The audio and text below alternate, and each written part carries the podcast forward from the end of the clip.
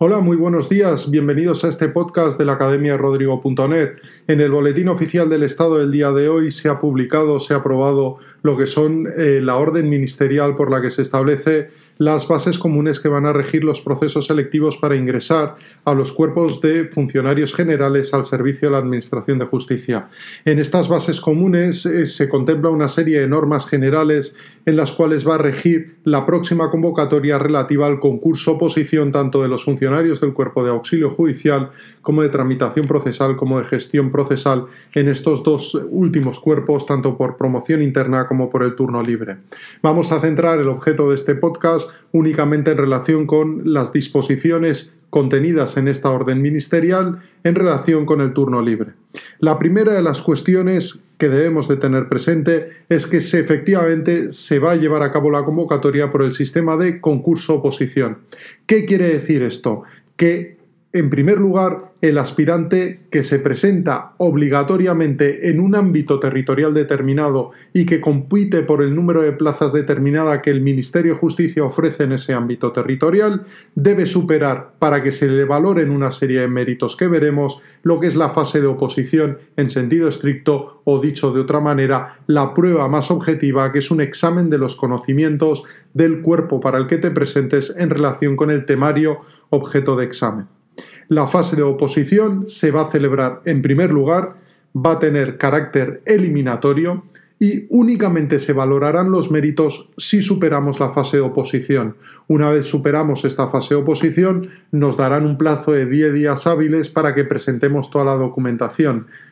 en relación con los méritos eh, que queramos que nos valoren, que nos puntúen. Ello significa que a la hora de presentar la solicitud o la instancia que con carácter general deberá realizarse por vía electrónica, telemática, para poder participar en los procesos selectivos, no debemos de aportar ningún documento relacionado con los méritos, solo cuando nos lo requiera el tribunal y únicamente para valorar una vez esos méritos superada lo que es la fase de oposición. Los ejercicios tanto de auxilio, tramitación como gestión, tienen carácter eliminatorio y se van a celebrar en fechas distintas. En relación con el turno libre, la superación de la fase de oposición, aun no consiguiendo plaza como funcionario titular porque no estás dentro de los que mejor nota tienen sumando la fase de oposición y sumando la fase de méritos o de concurso igual al número de plazas ofertadas, lo que sí que establecen las bases comunes es que te van a reservar esa nota siempre y cuando superes la nota de corte y te presentes en la próxima convocatoria al mismo cuerpo en el mismo ámbito territorial y, lógicamente, por el mismo turno, en este caso, el turno libre. Ello significa que si yo me presento en Cataluña y supero la nota de corte en esta convocatoria, pero no consigo plaza en cuanto a la fase de oposición, porque mis méritos son escasos o porque he pasado justo esa nota de corte, implica que en el año siguiente o en la convocatoria siguiente, si me presento en el ámbito de Andalucía, por poner un ejemplo, no se me reservará esa nota que yo obtuve presentándome en Cataluña. Únicamente se me reservará si me presento en ese mismo ámbito territorial. La nota de test, como sabes, tanto en auxilio judicial, tramitación como gestión, hay un examen tipo test que es el primero. El examen tipo test se establece cuál debe ser la nota de corte o la nota mínima para superar esta fase. La nota mínima se establece con carácter general que debe ser de 60 puntos o el 60% de la nota máxima susceptible de obtenerse. Salvo aquellos que se presentan por la reserva de discapacitados o con algún tipo de minusvalía, en cual la nota de corte será el 50%.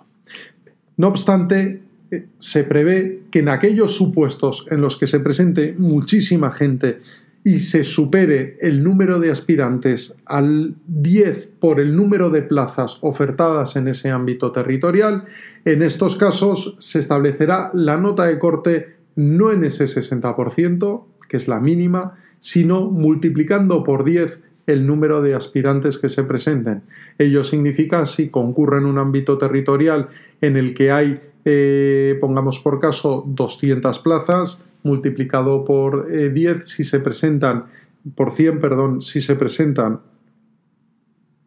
por 10 quería decir, perdón, si se presentan en un ámbito territorial eh, de 200 plazas, más de 10 por plaza, eso significa más de 2.000 personas. En estos casos, los 2.000 mejores, siempre y cuando se supere esos 60 puntos, ese 60% será eh, la nota de corte. Significa, en sentido contrario, que en aquellos ámbitos territoriales donde se presente muchísima gente, si en este caso los 2.000 mejores, que son los que superan este primer ejercicio para poder hacer, por ejemplo, en mecanografía, en el examen de tramitación procesal y poderlo realizar, solo dejarán pasar a los 2.000 mejores que en vez de 60 puntos pueden tener 75,23. Esta es la diferencia entre la nota de corte. Norma general 60 puntos, pero con carácter excepcional en aquellos ámbitos que se presente muchísima gente, que va a ser en absolutamente todos debido al elevado número de plazas que se va a ofertar, será la nota de corte el resultado de multiplicar por 10 los mejores que hayan obtenido nota en cuanto al número de plazas ofertadas. ¿Y cómo va a valorar el Ministerio de Justicia lo que es la fase de concurso? Va a valorar en concreto cuatro cuestiones. Por un lado, si tienes la consideración o has tenido, porque has trabajado como funcionario interino de alguno de los cuerpos de la Administración de Justicia, también si has recibido cursos de formación en los últimos diez años o bien en universidades o bien eh, vía de sindicatos o bien cualquier otro plan formativo en institutos de administraciones públicas en estos últimos 10 años y siempre y cuando esté relacionado con el contenido del temario del cuerpo al que te presentes, también se valorará y puntuará. Lógicamente también aquellos que tienen el título de licenciados, graduados, diplomados, algún tipo de titulación superior universitaria. Y la, aquellos que hayan obtenido o hayan superado la nota de corte en las dos últimas convocatorias de las oposiciones a los cuerpos generales de la Administración de Justicia. Estos son los cuatro méritos que van a ser tenidos en cuenta para valorar tanto en auxilio como en tramitación como en gestión procesal. No se establece de forma expresa qué puntuación va a obtener cada uno de ellos, sí que se señala que en cuanto a la fase del concurso, la mitad de la puntuación máxima susceptible de ser obtenida se otorgará a los que tienen la condición de funcionario interino de la Administración de Justicia, es decir, 50 puntos de los 100 susceptibles de obtenerse en esta fase de concurso, el 50% va destinado como máximo a quien tenga la condición de interino, que podrá obtener el 10%, el 20%, el 30% en función de cuál sea su antigüedad. Bueno, visto lo cual, ya vemos que por parte del Ministerio se da un pasito más y ya queda menos para lo que es la convocatoria. Así que nada, a apretar los dientes y a seguir estudiando. Te deseo mucha suerte desde la academia rodrigo.net Muchas gracias por tu atención y cualquier novedad que surja, no lo dudes, sigue nuestros podcasts y te informaré puntualmente. Un abrazo.